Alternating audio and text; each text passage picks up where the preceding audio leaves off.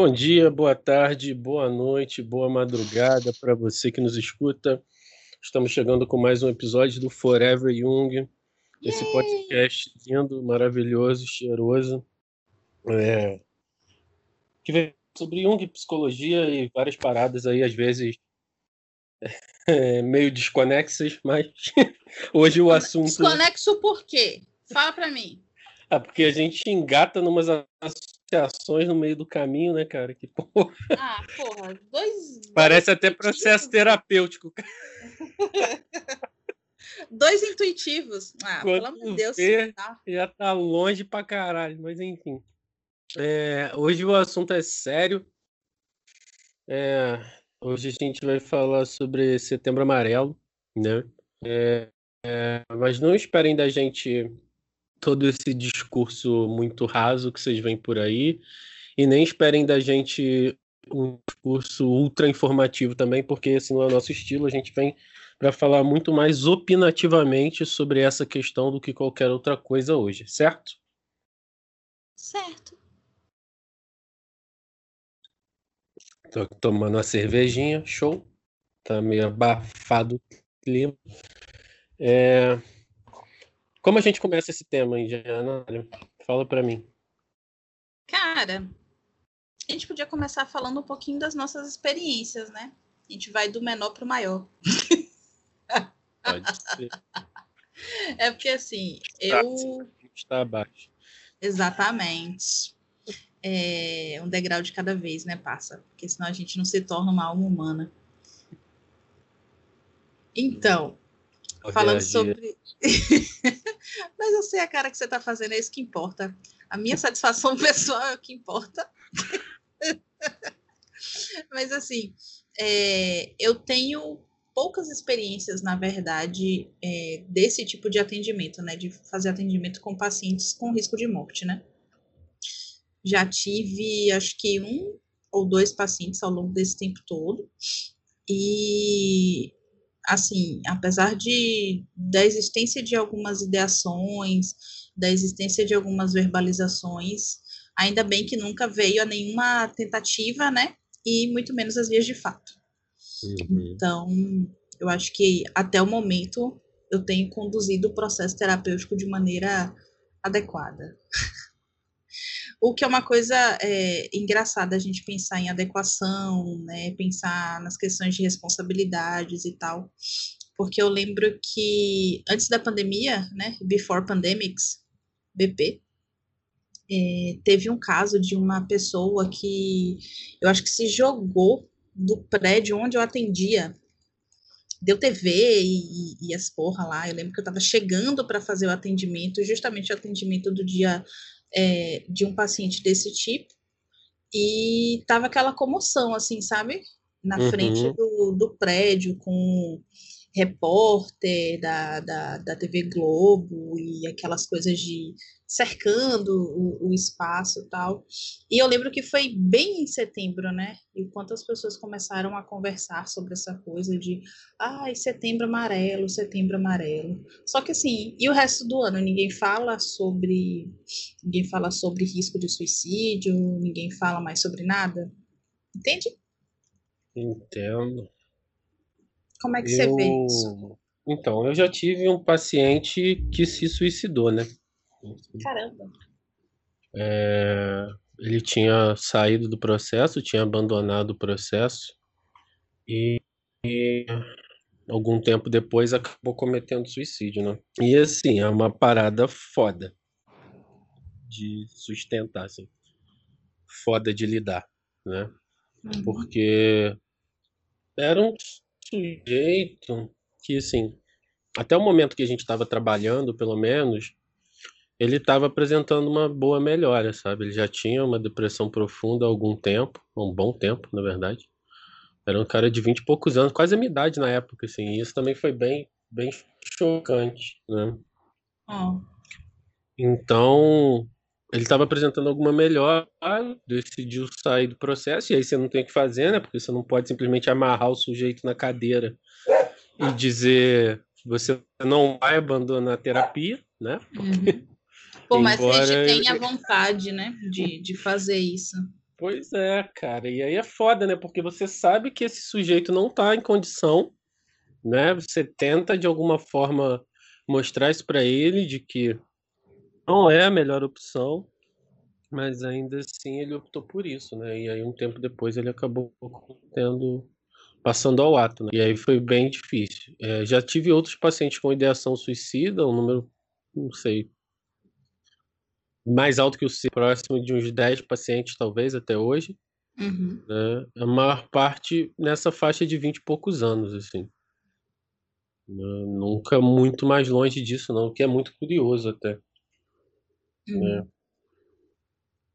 Mas, enfim, é, eu acho complicado a gente pensar essa ideia de só falar de suicídio em setembro, né?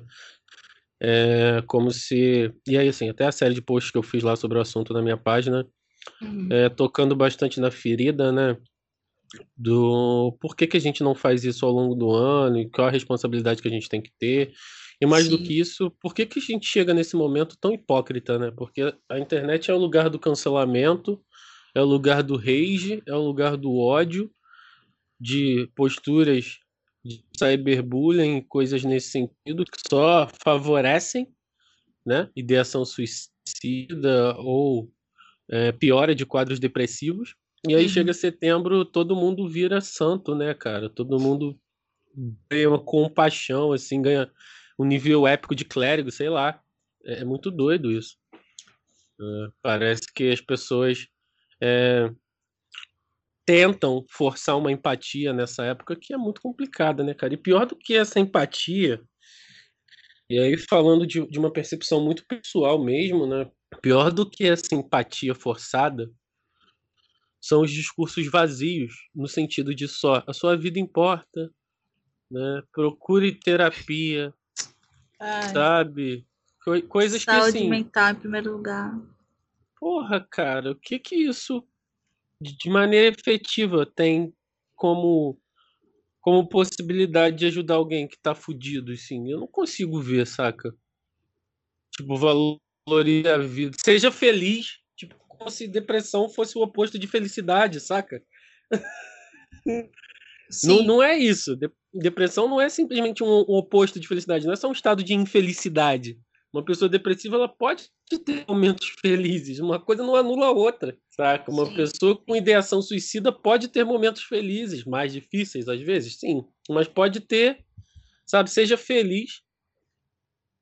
Sei lá, cara, eu, eu fico puto, cara. Eu fico puto. Cara, eu, eu, eu, fico, eu fico irritada também, porque isso, isso para mim denota uma, uma espécie de esvaziamento, não só do, do próprio processo da profissão, da importância da profissão, como muito mais um processo de esvaziamento das relações humanas. Porque até pouco tempo, como você falou, né, a internet é esse, esse lugar, essa possibilidade de, de tudo, tudo pode acontecer, mas as pessoas são canceladas é, como se isso pudesse acontecer, né? Como se as pessoas fossem, fossem dados, fossem coisas, fossem objetos para serem cancelados, fossem funções, né? Que eu chego, aperto aqui e falo, vou te cancelar, né? Como se isso fosse anular a vida de alguém. E logo depois, essa, essa fala vazia de você importa e, e viva, eu acho que o movimento mais pernicioso disso tudo não são nem essas hashtags, nem nada assim, mas é aquela coisa de se precisar de alguém para conversar, pode falar comigo. Pois é, cara, as Aí pessoas vai, acham con- que é, aí você, você vai esse conversar com a pessoa. é fácil, sabe? É sim, aí você vai, a pessoa vai lá e tipo vai conversar com a pessoa, vai, vai desabafar e tal, e aí a outra pessoa pega e fala, é foda. Pô, parceiro, Eu sério? também já passei por isso, velho. Do quê? Não, Hum. nesse sentido, sabe? A pessoa vem, é Ah, sim, foda. sim, eu sim, também sim. já passei por isso. A vida é assim mesmo, irmão. É. E pior, né, cara, assim, sustentar o lugar do outro, o direito do outro de querer morrer, sem interferir nisso, é difícil pra caralho.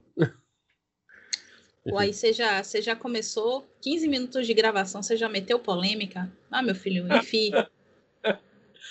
Porque, assim, o que eu vou falar agora, eu espero que não seja mal interpretado, mas eu falo sabendo Mas- que corre esse risco, né? Mas você fala sabendo que vai, né? A Se pessoa quando ela... chegou, chegou o teu momento de ser cancelado, Jordan, vá lá.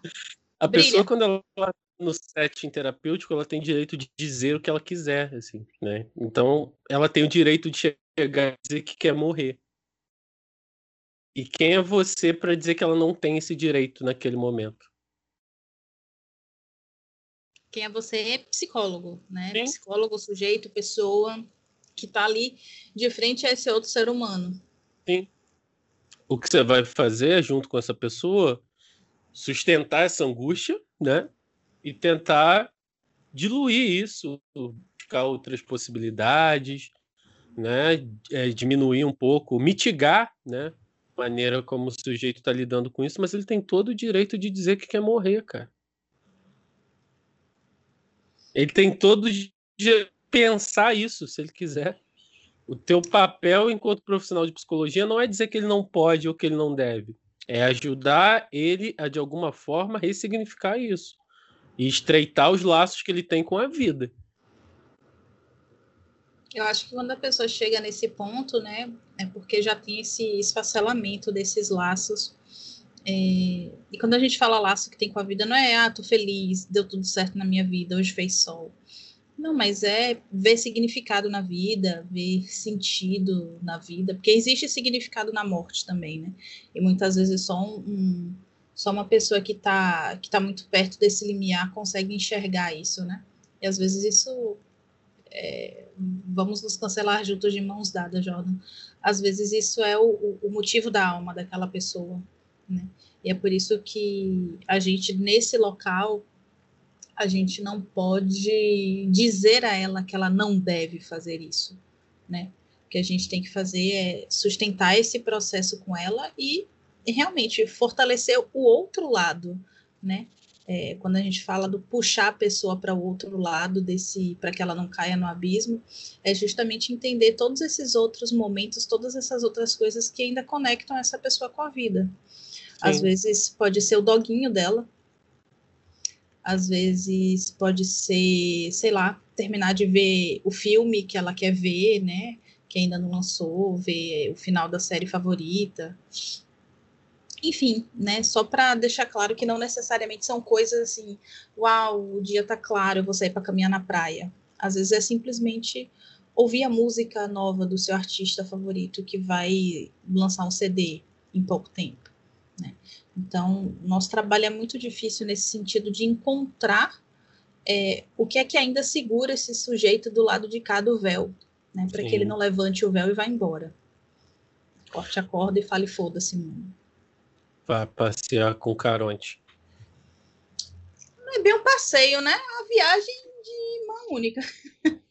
viagem só de ida. É. é. A questão toda, e que eu acho que é a mais difícil quando você vê esses movimentos assim, é que as pessoas não entendem isso, né? E aí, assim, você corre o risco de, por exemplo, jogar para outro uma culpa por um tipo de pensamento suicida jogar para o outro uma angústia que é uma angústia sua, porque você não consegue conceber essa ideia. Sim. Sabe? O lugar psicólogo nessa escuta, ele é difícil para um caralho. Assim. E eu não tenho como é, é, explicar isso sem utilizar uma hipérbole através de um palavrão, porque não, não nada que eu possa dizer para vocês chega perto representa você ouvir uma pessoa dizer para você que ela quer morrer, assim, que ela não tem mais motivo nenhum para estar aqui. Isso é uma porrada. Assim. Isso, é, isso é tão anti. Isso é, isso é inclusive antibiológico. Quando a gente para para pensar em bases biológicas do comportamento. Alô, primeiro semestre, tudo bem? É, isso é antibiológico, porque todo organismo ele tende à vida. Né? Ele não tende à morte, ele tende a viver, ele tende a se manter vivo. Né? A própria ideia, filosoficamente, se a gente for parar para pensar, da reprodução é manter-se eternamente vivo de alguma forma. E o suicídio é a negação disso. Né? É, é um belo não, inclusive até a, a, a biologia. Né? É uma coisa que é um contrassenso. E quando você ouve uma coisa dessas em clínica, meu irmão, se você não tá com seu ground muito bem feito, se você não tá com seus dois pés no chão, é muito complicado. É muito complicado. É invariavelmente, né? Como eu disse lá no post que eu fiz, ser atingido por um trem em alta velocidade, cara. Hum, boa comparação. e é um negócio você, que vai te arrastar, que, assim. E você ainda tem que levantar dizendo já acabou, Jéssica? Sustentando. É. Então, assim, quando as pessoas vêm com essa ideia de abrir DM, eu entendo é, alguns sujeitos essa tentativa de querer amenizar a angústia do outro e tal. Mas entendam que vocês não têm o preparo técnico para fazer isso, sabe? Quando, quando a gente fala sobre isso, a gente não está dizendo que não é para você oferecer apoio, não é para você oferecer suporte para as pessoas que você conhece, largar a pessoa, né? Igual o 300, né? Larga o moleque no mundo aí e, e se vira aí, né? Se voltar, que bom. Se não voltar, bem feito. Não é isso que a gente está falando, né? Você pode oferecer um suporte, um suporte de ajudar essa pessoa num primeiro momento. Pode até ser uma escuta no primeiro momento de uma certa catarse, talvez, dependendo. Né? Se a pessoa chegou até você e não tem muito o que fazer, mas encaminha né, no momento seguinte para alguém que saiba manejar isso. Liga para o CVV se a pessoa está é, nesse movimento de descarregar essas coisas em cima de você, assim, porque isso precisa de manejo adequado. É isso que vocês precisam entender. Isso aqui não é videogame que tem continue, saca? Se você fala uma parada errada, se você interfere de uma maneira errada, se você fala algo que bate errado, bate mal pro outro, já era, filhão. Já era já mesmo, né? Já era. Sabe? Já fazendo um, um, movimento aí que quando você estava falando, né, no processo de tentar mitigar a angústia do outro, eu penso muito que às vezes esse processo não é nem tão mitigar a angústia do outro, mas mitigar a sua angústia de não estar fazendo nada, né? Quase como se fosse tentar comprar um pedacinho do céu, né? Porque o ano todo, até dia 31 de agosto, caceta, caceta, caceta, cancela a galera, né? Aí chega em setembro, setembro amarelo, meu DM tá aberto se você precisar desabafar, entende? Uhum. Eu às vezes tenho um pouco, um pouco essa visão, até um pouco pessimista, eu diria, dessas, dessas boas intenções, sabe? É quase uma enatiandromia, né? Aham, uhum, exatamente. o ano todo numa postura e aí chega em setembro você vai pro completo oposto disso, né, cara? Isso, tipo, Sim. você vai, vai espiar teus crimes. E o que é bizarro porque é, é outra coisa que às vezes as pessoas é, não, não conseguem entender, né? O espaço virtual, o espaço do DM, até o espaço do próprio WhatsApp, é, não é um espaço adequado para você estar tá fazendo uma escuta. A gente tem hoje ah, o atendimento online, que ele tem uma série de especificidades, a gente já conversou sobre isso aqui, eu não vou ficar chovendo no molhado, né? Mas tem uma série de, de, de pormenores, especificidades e tal, e simplesmente digitar algo não é um acolhimento adequado. Então, acho que a gente precisa também olhar por esse, por esse prisma, né? O que é um acolhimento adequado, né? O que é uma escuta adequada? Será que eu estou apto a fazer essa escuta nesse momento? Será que eu estou apto, de fato, a doar o meu tempo para ouvir aquela pessoa? Ou, tipo, deixa ela simplesmente vomitando uma série de coisas ali e aí eu vou responder no dia seguinte, mas o meu DM estava aberto para qualquer um falar? E ainda tem uma questão, né, que assim, quando a gente fala de manejo, a gente está falando que o sujeito vai trazer algo para gente e nem sempre a gente vai só ouvir, a gente tem que questionar algumas coisas, a gente tem que pontuar algumas coisas, né? Uhum. Que façam sentido dentro daquilo que o sujeito está falando. É assim que funciona o trabalho do psicólogo, né? Quem o psicólogo só ouve deveria estudar o que de fato faz a psicologia. Eu tô vendo que eu tô meio puto hoje, cara. tô sentindo aqui que eu tô, tô meio revolt, mas é, deveria estudar de fato como funciona o trabalho do psicólogo, assim, porque não é primeiro que não é conversa e segundo que não é só escuta, né? É uma escuta que é muito qualificada. Você tem que saber o que você está ouvindo para saber o que, que, você vai falar. Então uhum. não pode ser uhum. qualquer um que vai fazer isso de qualquer jeito, né? Sim. E as pessoas acham que simplesmente dar o espaço para o outro desabafar vai surtir o mesmo efeito, mas não vai, cara. Não vai. Não tem como surtir. Impossível. A gente está falando de um aspecto que é técnico, de um aspecto que tem um propósito, que tem um sentido, que tem um movimento a ser traçado, a ser realizado para chegar em um objetivo específico. Né? Não é, é meramente verborrágico, sabe? Para além disso tudo, que eu acho que eu acho importante, né? Até, até a forma soturna como a gente está, né? É, é importante pensar nas pessoas que, que também ficam. Né? É, e quando a passagem ao ato já aconteceu, como é que fica as pessoas que ficam, né? que tem que lidar com, com olha aí, psicanalítica, né? com a presença de ausência que está ali, que se instala ali. Né? Porque é uma coisa tão. A gente fala assim, ah, suicídio, a palavra chega é banalizada, mas para dois minutos aí, parceiro, para refletir sobre o que é isso. É, uma hora essa pessoa existe, no outro momento essa pessoa não existe mais.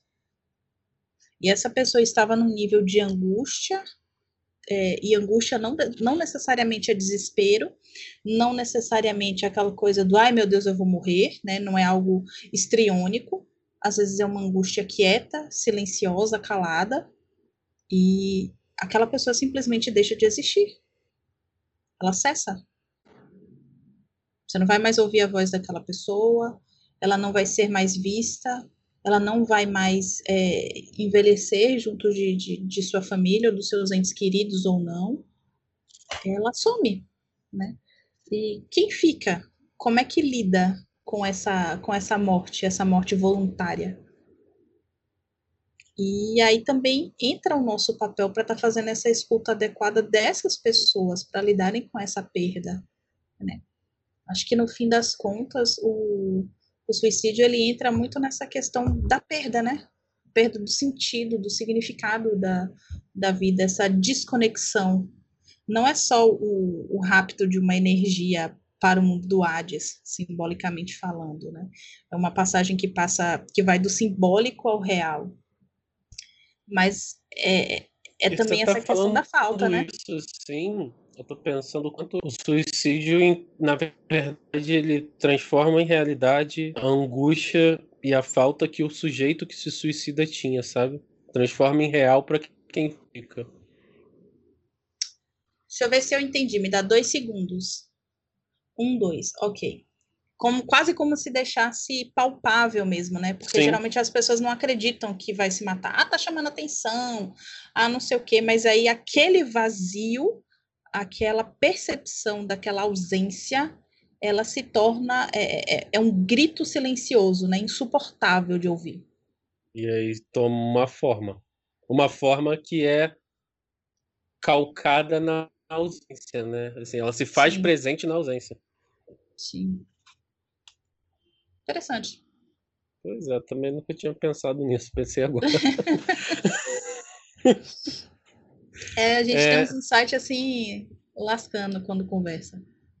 A questão aí, né, cara, eu acho que é mais complicada, principalmente quando as pessoas pensam no que elas poderiam ter feito, sabe? Quando fica uma certa culpa sobre o que poderia fazer para minimizar ou não fica, a angústia do outro. Eu acho que sempre fica uma certa culpa, sabe? Porque o suicídio é algo que você não espera. Salvo essas situações, mesmo essas situações, na verdade, né? De, de, de algumas seitas. É, é, isso é uma coisa muito. Sei lá, é uma coisa muito desviante, né? É, que, tipo, Johnstown lá, morreu é, 900 pessoas? Isso, isso. Né? É, tipo, é, é, é aberrante demais. Uma, a morte de uma pessoa por suicídio já é, já é aberrante o suficiente. A morte de 900, porque um brother falou, é mais aberrante ainda. É, mas essa, essa questão do, do, do sumiço, né, do, do, desaparecimento dessa pessoa e essa culpa que fica sempre, né, porque inicialmente os apelos não são escutados, os apelos não são validados. Quando a gente fala escutado, não é que ninguém é surdo, mas é que eles não são validados, eles não são compreendidos como real. Muitas vezes eu já escutei, ai, tá chamando atenção, tá querendo chamar atenção. Quem se mata, se mata mesmo, não manda avisar. Tipo, gente, o aviso nem sempre vem por escrito. Sim. Nem todo suicida deixa Cartinha. sinais nesse sentido, né? Sim. Acho que só 20% deixam, deixam carta, dependendo do tipo de suicídio, vai a 50%. Mas eu acho que aí tem uma questão nesse não ouvir, nesse não ouvir, que é a dificuldade do sujeito em aceitar, talvez, a morte mesmo, né? E aí você trata o outro dessa forma porque você não consegue lidar com a ideia de morrer, sabe? Hum. Não que justifique, mas eu acho que pode ter um fundo nesse sentido. Porque a, a morte, embora seja a única certeza que a gente tem na vida, talvez seja uma das maiores fantasias que a gente tente criar, que é de relutar contra ela, né? De evitar sua chegada, de afastar o, o beijo que ela vai vir dar inevitavelmente. Né? Por isso você então, acha quando que... o outro chega e diz que, que quer morrer, eu acho que talvez isso facilite para as pessoas terem esse afastamento, sabe? Sim. Então, deixa eu te fazer uma pergunta. Então, você acha que é por isso que as pessoas não gostaram de Midsommar? Cara, pode ser. Assim, pensando numa perspectiva junguiana, quando a gente olha para a morte, a gente está pensando em voltar para o inconsciente, né? Porque a gente vai para o que não é conhecido. Sim. Né? assim, é, é um não conhecer. Não, tudo que é não conhecido, de alguma forma, é inconsciente. Isso. Né? Mas não necessariamente significa que exista algo é, místico, transcendental nesse movimento. Assim, só falando mesmo que morrer é, é voltar ao consciente. E Sim. aí, quando a gente pensa na morte enquanto arquétipo, né, enquanto uma imagem arquetípica, a gente está falando desse eterno retorno para o inconsciente, né? Dessa que a vida é só uma passagem mesmo, né? A vida é só um breve instante. Todo o resto é inconsciente. A vida de um sujeito é simplesmente uma clareza do ego. Né? É acender uma lâmpadazinha no algo que vai queimar em algum momento. Hum. E as pessoas querem evitar olhar para a hora que, esse, que essa lâmpada vai queimar, para a hora que o óleo dessa lâmpada vai acabar, sabe? É angustiante voltar para o desconhecido. É angustiante pensar no desconhecido. É angustiante voltar para o inconsciente. Tô te ouvindo, continua. Continua a digressão que tá mara. a questão toda é que, assim, aí eu acho que hoje a gente tem uma questão social que dificulta lidar com essa imagem arquetípica, que é quase uma tentativa de vida eterna, né? Sim. Você vê isso em, no, no, processo todo de, do não envelhecimento, né? Porque associa-se o envelhecimento à decadência e à morte, né? Então você vê processos de rejuvenescimento, creme disso, creme disso, creme daquilo, é, cirurgias plásticas para para levantar uma coisa que, que, que, está caindo por conta da gravidade, antioxidante disso, antioxidante daquilo. É, a nossa cultura tem um horror do, do envelhecimento, né? Acho que de uma forma geral.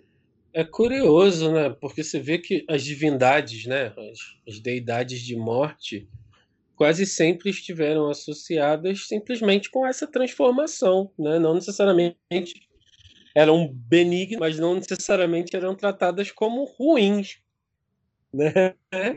Entendia-se a morte como um aspecto neutro, como um aspecto natural da vida, né? E aí, com o passar do tempo, isso se perde, né? Talvez pela falta desses símbolos, dessas imagens para as quais a gente direcionava essa energia, né? Direcionava esse movimento que a gente fazia de, de pensar sobre a morte numa outra perspectiva. Talvez isso hoje favoreça, sabe, esse esvaziamento e essa noção de que a morte é má, né? De que a morte é necessariamente ruim. É, mas tem também aquela coisa de que é, é interessante porque, por exemplo, a nível de, de, de pensamento grego, né? Nem a morte, nem o próprio nome de Hades eram, eram falados, né?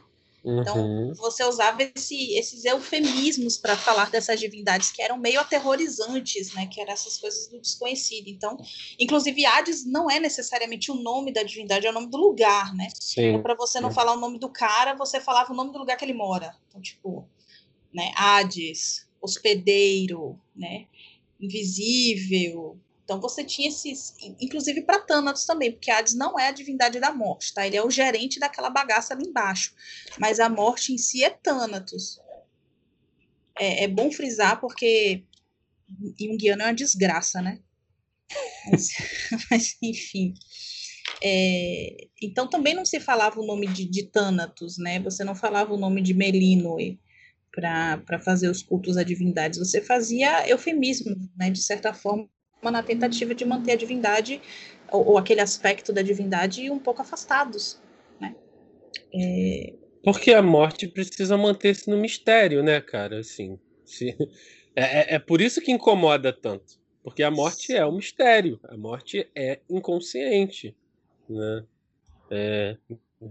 Se você banaliza, não sei se banaliza é a melhor, melhor palavra, mas se você traz isso para o teu cotidiano, né? Numa forma de, de concretizar isso através das palavras que sejam, né? Isso deixa de ser misterioso, isso vai perdendo o mistério, né? Assim, então, talvez tenha uma relação com isso, né? Eu acho que não é nem, não é nem só essa questão do, do mistério, né?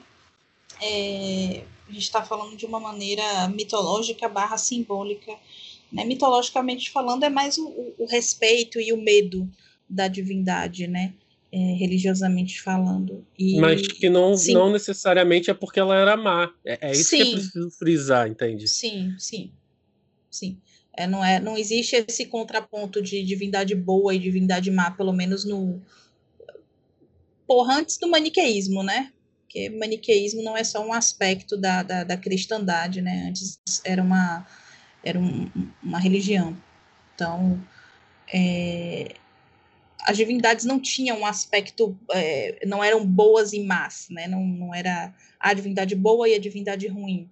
Você tinha as duas coisas, né? É, tanto que para as pessoas que estavam muito enfermas, muito doentes, Thanatos era muito bem recebido, né? Melino era muito bem recebida né? Como essa, como essa boa Você morte, essa morte calma. A correlação que se faz nas religiões de matriz africana hoje com o Molu e, e, e... Caralho, esqueci. O Baluaê. o Molu. Esquece o... não. Tu não me esquece, não, que a culpa vai ser tua. O Mo...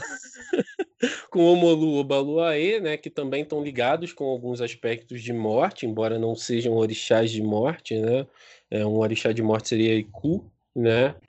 Mas por serem orixás que trabalham com a cura, também estão relacionados nesse, nessa questão, né? E por trazerem doenças, as pessoas têm essa, esse certo afastamento, né? Em alguns momentos e tudo mais. Uhum. A própria Nanã também, né? Nanã, que também é uma orixá que rege pela morte, mas também rege pela vida, né? É, é, é os, os, as divindades são de fato manifestações arquetípicas porque elas são sempre bipolares, né? Elas apresentam quase sempre as duas faces da mesma moeda ali, né? No, na representação simbólica que elas trazem. Sim, né? É, o, é a perfeição daquele aspecto. Então, vai ser a, a, beleza perfeita e a feiura perfeita, né? A, a, boa morte perfeita e a morte horrenda perfeita. Então é, é, é, interessante como como a questão do suicídio, ela, eu gostei muito da tua metáfora, cara. Ela é literalmente uma trombada de trem no meio desse processo para quem tá aqui, para quem fica, né, para quem está tá vivendo esse processo.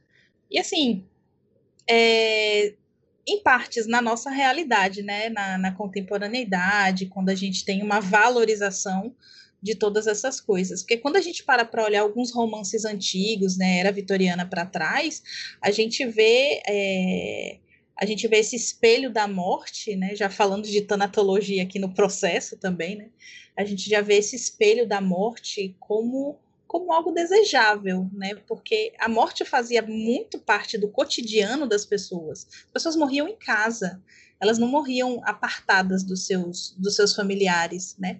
Elas adoeciam e morriam em casa. Morrer de parto é uma coisa, é uma coisa muito comum e era uma coisa muito mais comum ainda, né?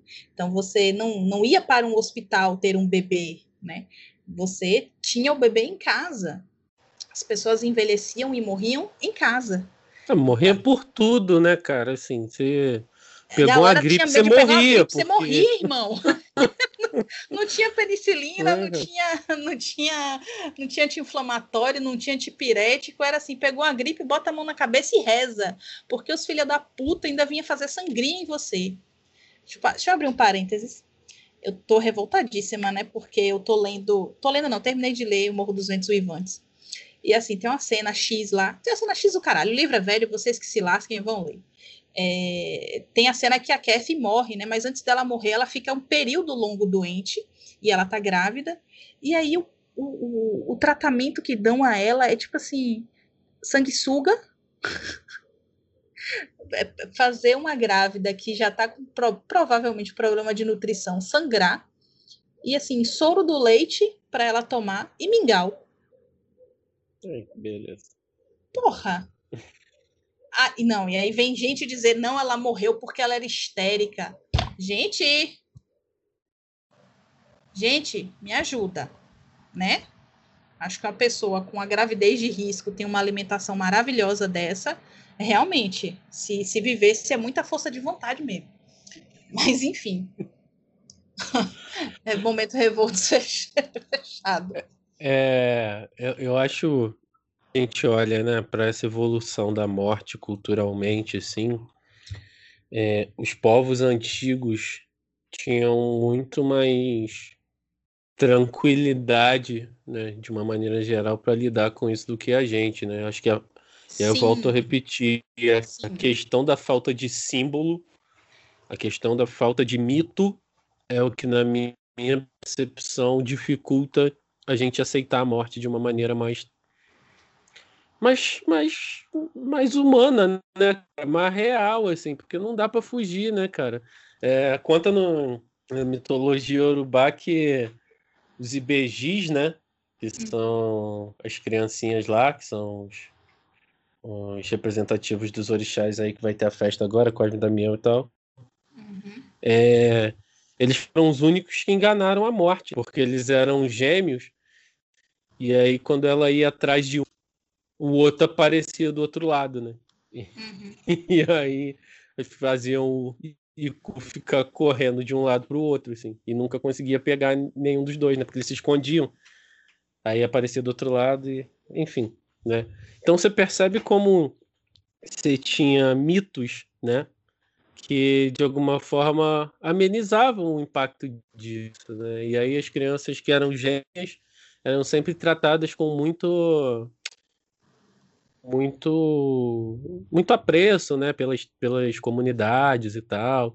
Né? Ao hum, mesmo passo que, por exemplo, é, você fazia algumas oferendas para Iku, é, porque se ele se, se apreciasse dos teus alimentos, ele pouparia tua família, né? Porque dentro do mito tem, um, tem uma treta que não lembro agora com quem é, que Exu chega e dá um alimento para ele e fala: então, esse alimento aqui é do cara que tu tá querendo pegar, e aí?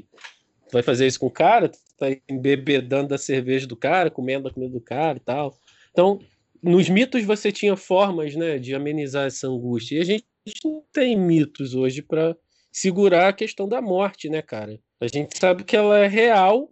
Talvez o que a gente tenha de mito, e aí talvez pensando um pouco naquela, naquela série, no livro, né, American Gods, assim, a gente recorre à tecnologia, né? Como uma forma de escapar à morte. A Indiana estava me zoando porque eu, eu comprei um Echo Dot, né? E aí eu tava, tava falando com a Alexa aqui antes da gente começar a gravar. E você vê que isso também, né? Essa, essa utilização da tecnologia no futuro vai ser a, a concretização do, de mitos, né? Para essa virtualidade, assim, saca? Daqui a, a alguns Frank anos. se cuide, vai rolar ela aí. daqui a alguns anos, talvez a gente não morra mesmo. Eu transfiro minha consciência para um ecote desse e pronto, saca? Uh, sei lá, cara. Acho isso muito. Acho isso muito futurista, né? É sim. É Oh, só, só, um adendo, só um adendo. 20 anos, mas. Sim, sim, eu sei. Só um adendo, né? Caso a gente tenha mundo ainda também. É só, só, um adendo. Quando o Jordan fala que a gente não tem mito, não é que a gente não tem mito, né? Mas a gente não tem nenhum aporte que, que sustente, né? É, religiões pré-cristãs elas têm um aporte maior de sustentação, porque a morte é, era vista como parte da vida, né? Ao passo que tudo aquilo que, que, que diverge da vida a partir de um certo ponto, né? É, passa a ser visto como malvado, como negativo, como ruim, né? Então, quando se fala de, de falta de mito, não é que não existam histórias, mas é que aquilo ali está agora esvaziado de sentido para a forma como a gente vive.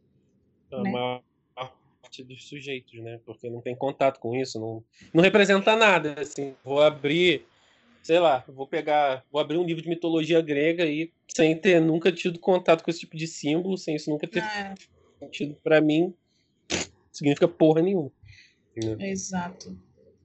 Mas então... tem, um, tem, uma, tem uma outra questão aí, que você tá falando disso, eu acho que talvez. E aí eu não sei, eu não tenho certeza do que eu vou falar, não. Posso estar falando uma merda muito grande, né? Mas eu acho que tem um caráter muito complicado quando você pensa na, na construção do cristianismo, né? E na maneira como ele lida com a morte, é, porque para o cristianismo originário, né, para o cristianismo mais primitivo, a morte não é necessariamente é, um motivo de revolta, né? Não, era um motivo de, de orgulho, né? Martírio. Sim. E né? aí, em algum momento na história da humanidade, eu não vou saber precisar qual foi, mas deve ter sido pós Idade Média, né? A morte começou a ser mais um motivo de fuga, né? Mais um motivo de fuga não, mas algo a ser evitado, né? Algo que causava revolta, algo que causava algum tipo de, de sabe, uma comoção que não faz sentido se você pensar no mito judaico-cristão, né, que Deus sabe do que faz, né, uhum. se ele é onisciente, onipresente, onipotente, e essas escolhas passam por ele de alguma forma, não faz sentido se revoltar com a morte, né? Mas a nossa sociedade, que é baseada na cultura judaico-cristã fundamental, se revolta com a morte o tempo todo. Assim. Então, que lugar desse mito judaico-cristão ocupa? Cadê isso, sabe? O que que restou disso? Porque isso também está vazio. Das maiores críticas de Jung, né? É o esfacelamento desse, dessa crença, né? Tanto que ele aponta essa corrida ocidental né, para beber das fontes do, do Oriente como algo até pernicioso. Sim. Me lembra muito é, um Goliath e Melkor, né? Quando eles invadem Valinor e, a aranha começa a beber das árvores de luz, né? É basicamente o, o, que, o, o que o Ocidente fez com todo o inconsciente coletivo do Oriente, né? Então, ah, vamos agora fazer um yoga, vamos, vamos experimentar tal e tal coisa, tal e tal religiosidade, vamos ser budista. E aí sai fazendo recorte dentro das práticas orientais, né? Escolhendo só aquilo que convém. Religião né? Subway. é, para tentar praticar e buscar algum sentido, sendo que isso não vai trazer sentido. Assim, sinto lhe informar, jovem místico. É, ou velho tem... místico. Enfim. É... É... Não tem dia que a gente não deu uma porrada num jovem místico, né? Até agora a gente não falou nada da psicanálise. Estamos indo bem. você descontextualizar elementos simbólicos da cultura a qual elas fazem parte, é, dos elementos que suportam aquilo, né? Porque não adianta, por exemplo, a gente tá, falou aqui anteriormente do cristianismo, mas não adianta eu, por exemplo, fazer um recorte do, do ritual de batismo ou qualquer outro ritual católico, né? Vamos supor que eu fosse um oriental. Aí eu vim para o Ocidente e gostei do catolicismo. Vou fazer um recorte aqui, você dá hoste, assim, né? Do momento da, da comunhão. Porra, achei isso aqui muito maneiro, então eu vou transportar isso para minha cultura e vou fazer uso só disso. Cara, não vai significar porra nenhuma. Da mesma forma que você ir lá e fazer um recorte de uma prática budista, de uma prática taoísta, de uma prática shintoísta, de uma prática hindu, de uma prática seja lá qual for, não vai ficar porra nenhuma. É uma tentativa sua de suprir uma ausência que você não consegue dar conta pelos símbolos da cultura que você tem. Você não atribui sentido à cultura que você tem e acha que a cultura de fora faz mais sentido, mas não faz.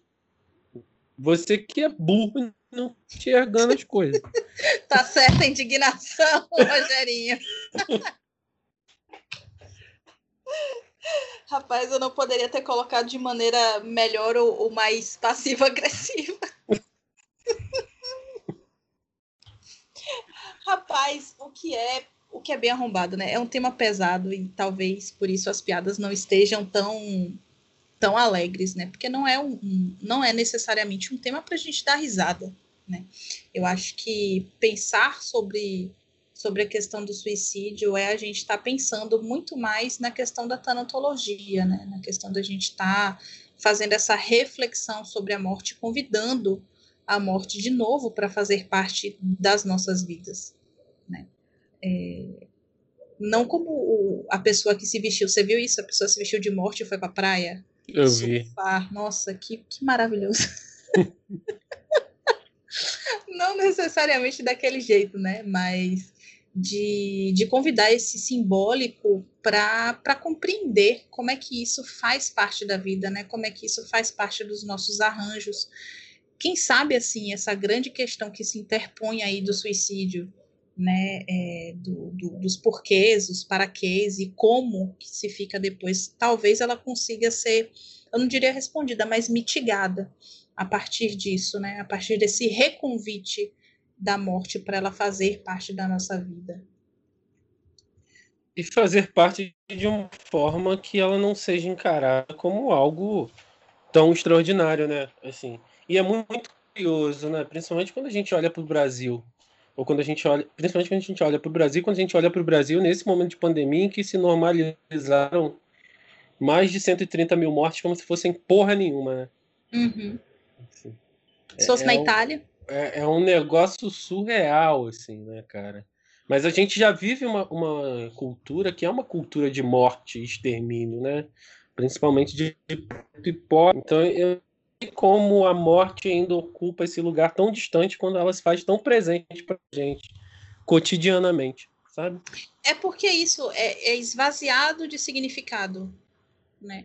É, é, diferente uma pessoa que eu não conheço ou que eu não respeite a, a existência, né, morrer, do que uma pessoa que eu conheço que eu respeite a existência morrer, né?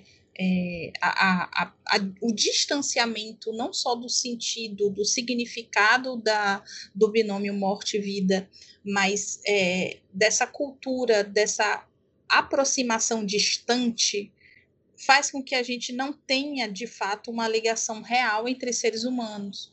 Né? Então a gente faz, a gente tem 500 amigos no Facebook, né? Quantos desses amigos de Facebook você já trocou uma ideia real? Sabe? Pô, você... excluí, brother. Tinha 1.300, agora tô com 400. Excluí todo mundo daquela porra, ainda vou excluir mais.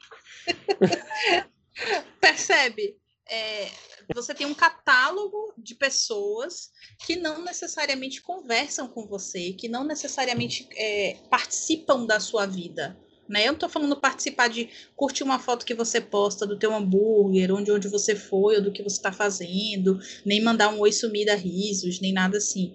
Mas de estar ativamente engajado com a tua existência. Né? É, eu conheço pessoas pela internet que até hoje eu tenho contato com essas pessoas e até hoje nós trocamos conversa, né? Nós temos um diálogo, nós temos é, um contato. Essas pessoas se casaram, essas pessoas têm filhos, essas pessoas moram em outros países, são de outras nacionalidades, é, mas elas são pessoas para mim, elas não são dados, entende? Então, eu acho que, que esse processo faz diferença, sabe? É, em tornar algo significativo ou não. É, é essa, é essa noção dessa proximidade, é essa noção dessa coletividade. Não tem muito para onde correr, na minha opinião, sabe, Jordan? É, é, a saída é a coletividade. A gente não vai é, dar conta de tudo sozinho. E eu acho que o que mais corrobora o meu pensamento é o próprio processo de individuação, porque a gente se individua, entre aspas, né, com todas as licenças teóricas, poéticas e científicas, mas a gente se individua para a gente conseguir estar harmoniosamente no meio, para a gente conseguir estar harmoniosamente convivendo com os outros. Eu preciso discordar parcialmente, assim. É, não creio que a resposta seja o coletivo. O coletivo é o fim né? A resposta é o indivíduo. É o indivíduo construir né, essa transformação a partir do processo de individuação dele para que isso reflita no coletivo. Só sim. que isso precisa se dar de uma maneira coletiva. Aí sim. sim né? não, não, basta só eu me individuar, você se individuar, seja ela que for se individuar. A gente precisa tentar promover espaços em que os sujeitos possam caminhar em direção à individuação de maneira mais ampla. Sim. Né? Assim, em que mais. Quer dizer, deixa eu reformular isso aqui, porque senão é, vai, vai soar uma coisa muito absurda. A gente precisa proporcionar aos sujeitos possibilidades e, e discussões ou suportes. Sei lá, a gente precisa possibilitar os sujeitos caminharem em direção à sua individuação, assim, não, não fornecer espaços coletivos para acontecer, porque senão eu vou estar tá fazendo soar que dá para fazer individuação coletiva e não dá. Não, não né? dá, gente. Mas o que a gente precisa é que mais sujeitos se individuem, né? E aí isso reflete no coletivo necessariamente. Sim. Né, cara? Eu não discordei é... porra nenhuma, viado. Discordei. Você falou que o coletivo era, era o principal, acho que o principal é o indivíduo. O coletivo é, é reflexo. Não, não discordou, não. A gente chega no mesmo final, cara. A gente chega no mas, mesmo final. Mas discordou do início da equação, cara. Eu não vou lhe responder. Cara, e aí assim, pensando, voltando mais para o aspecto do setembro amarelo no geral e dessas aberrações que a gente vê, dessa questão de suicídio, né, porque eu acho que esse episódio também não cabe a gente fazer um episódio muito grande também não, porque é um tema. Ele é muito denso, velho. É. Ele é muito pesado. Eu, eu já tô heavy aqui, tá ligado? É, ah. quando a gente olha para o suicídio hoje, a gente precisa, né? Não só hoje, né? Mas hoje, fundamentalmente, a gente precisa admitir e perceber que existem aspectos sociais, né? Que in, não, não vou dizer induzem, mas que favorecem os sujeitos a tais comportamentos, né? Quando a gente pensa, por exemplo, que na sociedade que a gente está hoje, em que um aspecto financeiro é extremamente importante, um status de emprego é extremamente importante, é, manter uma família é algo extremamente importante, né? quando o sujeito vai lá e perde esse lugar, ele pode cometer suicídio, né? Ou quando a gente pensa que, por exemplo, pô, o cara tem, sei lá, estava empregado, perdeu o emprego na pandemia, ficou desesperado, pode estar mais propenso a cometer suicídio, né? Sim. Tem diversos Sim. aspectos que são social que podem, de uma forma ou de outra, corroborar para que esse sujeito chegue a tal ponto, né? Não é sempre ou não é obrigatoriamente a apenas uma construção que o sujeito faz para lidar com essa angústia de não estar mais vivo, né? De Rapaz, não se sentir vamos, mais vivo. Vamos, vamos bater palminha aqui e vamos fechar um, uma coisa. É, mesmo aquilo que parece ser única e exclusivamente orgânico, ou única e exclusivamente simbólico, pessoal, não é. Nós somos seres multifatoriais, né? Por isso que, que, que a resposta master, coringa do psicólogo é sempre a depende. Depende do contexto, depende da época, depende do, da, da, da história, né? O Jordan está trazendo, por exemplo, contextos que a gente está vivendo que é, são especialmente propícios para adoeci, adoecimento mental, como a gente já conversou no início da pandemia em outros episódios, né? O quanto essas coisas iam começar a pulular, o quanto essas coisas iam começar a demandar muito mais, por exemplo, do, do, do, do profissional psi, né? É, então, essa coisa de que, ah, ele se matou porque perdeu o emprego. Não, não foi só porque perdeu o emprego, é porque perdeu o emprego e romantizar a pobreza já deu, né, galera? Essa coisa de, ai, vamos lutar e tal. Não, foda-se, a gente precisa ter uma certa segurança. O arroz não pode estar tá custando 50 reais, sabe? É, tem fatores, é, fatores biológicos aí de fome, você tem fatores psicológicos aí de entre aspas, não consigo fazer nada da minha vida. Você tem fatores sociais aí que também é, apelam para esse lado, compelem o sujeito para esse lado, né? Então, a gente precisa também começar a compreender que nós somos multifatoriais, nada nunca está sozinho, né? Nada nunca é uma, uma causa única para uma coisa. A gente tem desdobramentos de toda essa causa. Né? Dizer que algo aconteceu por uma única causa é, é, extremamente reducionista, na minha opinião, sabe? É você ignorar que existe uma multiplicidade de fatores aí. E acho que é importante aceitar e assumir a responsabilidade que a sociedade tem, né, em, algum, em alguns não, mas em boa parte dos casos de suicídio, quando não, for, não fornece um espaço adequado ou não possibilita que esses sujeitos possam lidar com as angústias que eles têm, né? É, tanto com seja com questão de saúde pública, né? Porque suicídio também é uma questão de saúde pública e a gente, a gente tem programas é, de saúde eficazes ou amplos o bastante nesse sentido, ou seja, quando a gente não pode ofertar no espaço privado que seja, o tratamento, porque o sujeito tem o direito de querer buscar um, um serviço privado, se, se ele puder ou não, né? É, a gente não consegue ofertar isso para a pessoa, né? Assim, seja por uma capacidade do profissional, seja por uma questão financeira, enfim. Eu acho que, no geral, o que o suicídio faz é escancarar a falha da sociedade, assim, sabe? Quando alguém se suicida, a mensagem que ela passa é essa sociedade é, é ruim demais para ele ainda querer tentar estar aqui. Sabe? A gente está falhando com os sujeitos de alguma forma. Né? Seja propiciando espaços, seja na escuta, enfim. Seja induzindo o sujeito a suicídio, né? Porque é, você teve alguns casos, alguns anos atrás, não sei se você lembra disso, do pessoal que às vezes ia para aquelas pontes para se suicidar e tinha sempre um grupo de pessoas lá mandando a pessoa pular, saca? Nossa, isso em Vitória é tipo muito comum, porque tem a terceira ponte lá, né? Tem três pontes, né? Vai ter uma quarta, reza a lenda, dizem, não sei. Mas a terceira ponte é aquela ponte que é cartão postal de Vitória, né? Que ela é sobre o mar.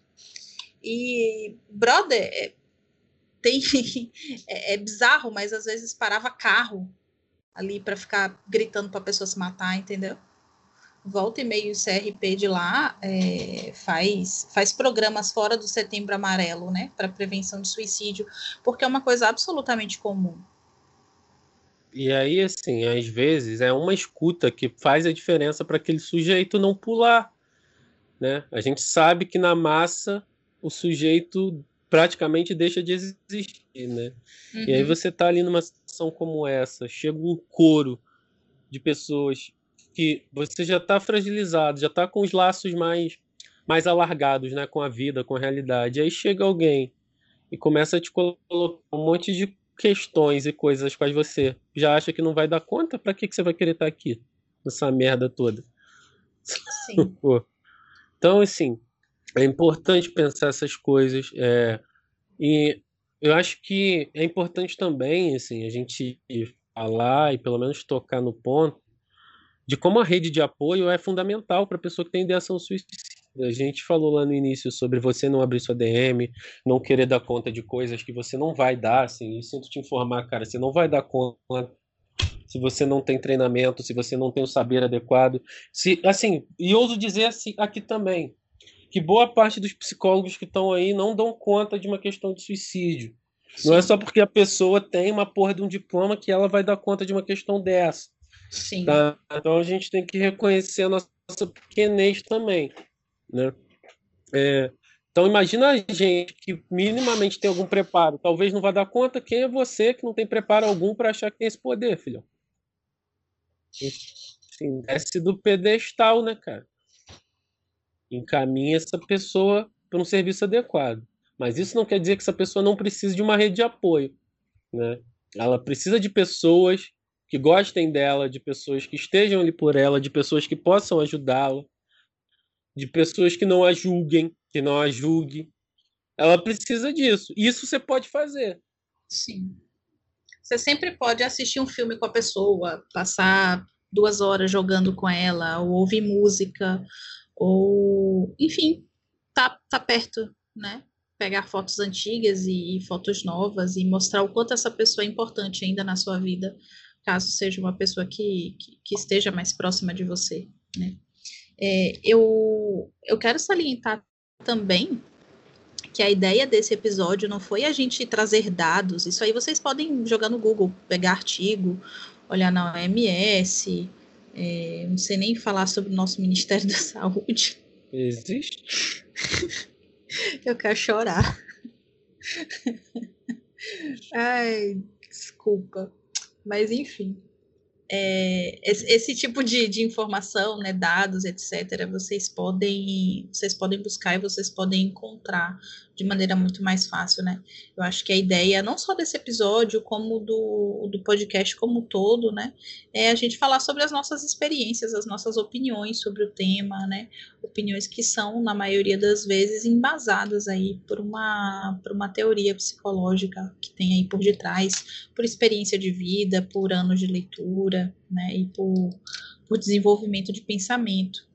E com isso, eu queria dar uma palavra de, de calma aí para os irmãos psicólogos, que, cara, é, vamos começar a desapegar um pouco também do processo de culpa, né? Se a, da mesma forma que aconteceu com o Jordan, né? É, se você perder um paciente, né, perdeu mesmo no sentido do teu paciente ter perdido a vida, ter abandonado o, o tratamento, isso não necessariamente é culpa sua, isso não necessariamente aponta que você falhou em algo. Né? É, isso pode apontar para outras direções que não a tua falha. Né? Eu acho que é, é importante a gente salientar isso também, porque da mesma forma que aconteceu com você, eu lembro muito desse, desse caso que eu, que, que, que eu relatei no início, né? E essa pessoa que se matou, que se jogou do prédio, ela estava sendo acompanhada por um psicólogo. Ela, inclusive, tinha acabado de sair da sessão dela sabe? Ela saiu da sessão, ela simplesmente chegou no parapeito e pluf, se jogou. É, então, é, é, importante também pensar sobre isso e pensar sobre a nossa saúde mental, para que a gente também tenha qualidade para cuidar das pessoas. Né? Porque, assim, é o espaço do outro, né, cara? E aí Sim. a gente tem que sempre saber que tem o espaço do outro e que a gente não faz nada ali. É o outro que Sim. lida, é o outro que move, é o outro que reage, né? A gente chega na, na porta, a gente bate na porta, né? Mas como isso vai ecoar lá dentro é com o sujeito. Por isso que a gente precisa estar atento ao manejo que a gente faz nesse, nesse sentido, né?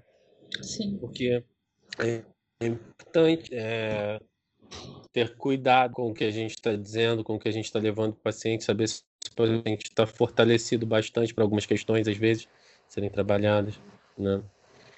É, e assim, você falou para os colegas psicólogos, eu quero falar então para as pessoas com ideação suicida, né? Enfim, é, porque eu acho que, cara, em algum momento, invariavelmente, todo mundo vai pensar que a vida é uma merda. Isso é inevitável. Né? Sim. Mas se você percebe que isso tem se prolongado, que isso tem se tornado uma coisa corriqueira, que a vida deixa de fazer sentido, né? E essas coisas tomam uma proporção maior. Não demora muito a procurar ajuda, porque quanto mais você demora, mais difícil é para trabalhar isso, assim. Né? Sim. É, e aí o auxílio psicológico, o auxílio psiquiátrico, não tenha medo de tomar remédio se preciso for. Procura um psiquiatra bacana, né? Porque tem psiquiatras bacanas, a medicação não pode ser vista só como uma coisa é, que quer te controlar, que quer te dopar. Remédio é, não vicia. Ela pode ser usada de uma forma adequada e mais do que necessária, às vezes, para você conseguir se reorganizar, porque a gente tem que pensar que uma depressão ela vai alterar a neuroquímica do teu cérebro. E aí, se você está com a neuroquímica alterada, né, a ponto de não conseguir perceber as coisas de outra forma, como é que você vai sair desse lugar? Não vai sair, né? Uhum. Então, assim, é, procurar esse tipo de ajuda. E mais do que isso, né, cara? Saber que a vida muda. E ela pode estar uma merda hoje. Assim. Pode estar uma merda amanhã, pode estar uma merda depois de amanhã, mas em algum momento a vida muda, cara. E assim, não é papo de coach e, essas porras sem sentido vazio, não. Isso, isso é, é um dado constatado pela própria vida. Assim. Basta você olhar para sua vida seis meses atrás. Mesmo nesse esse momento de pandemia que tá tudo igual, assim. Você pode olhar e perceber que as coisas mudam, né? E você precisa estar tá vivo para quando as coisas mudarem.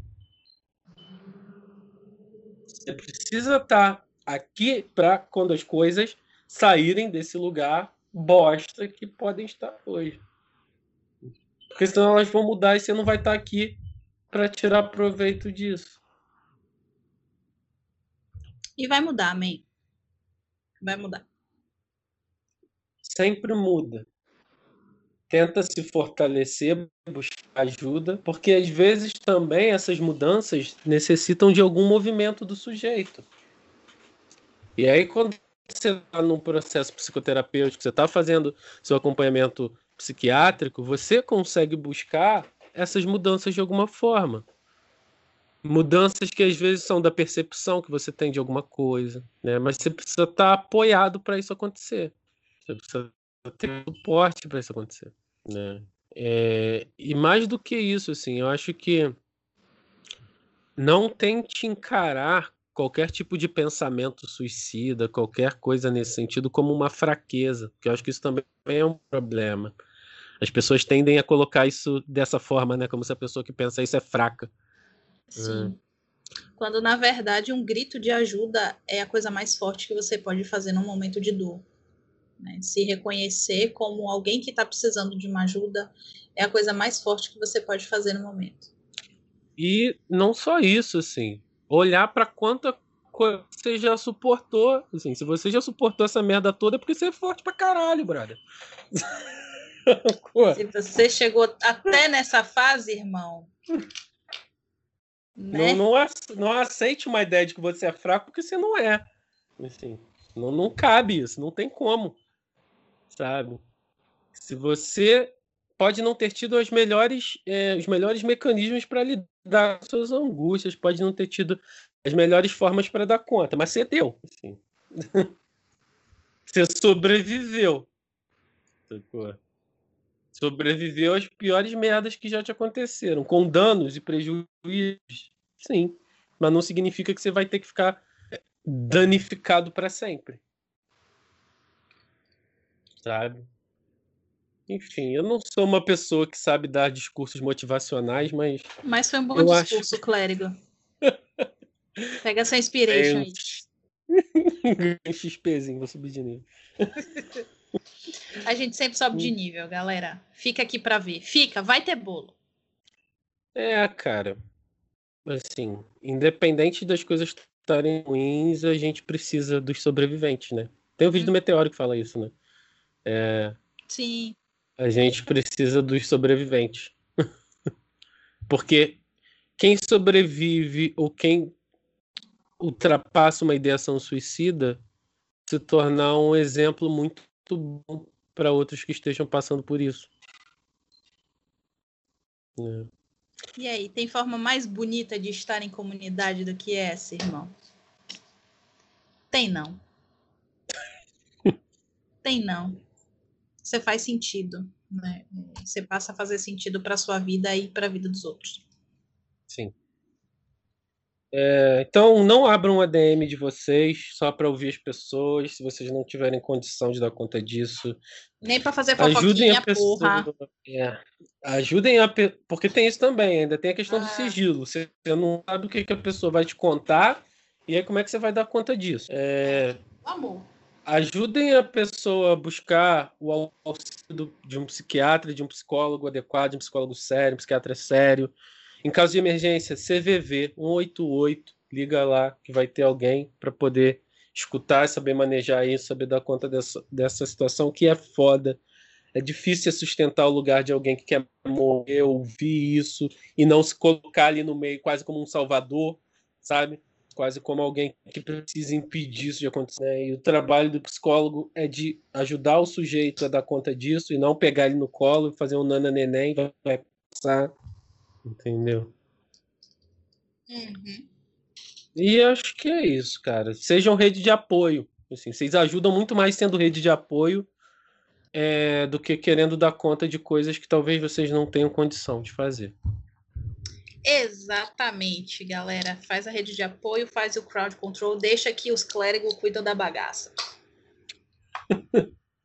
É, e acho que é isso, né, cara? Ah, uma coisa que é importante citar, assim, eu não acho que Setembro Amarelo seja inválido, não, tá, gente? Eu acho que essa campanha pode ajudar até a salvar muitas pessoas, sim.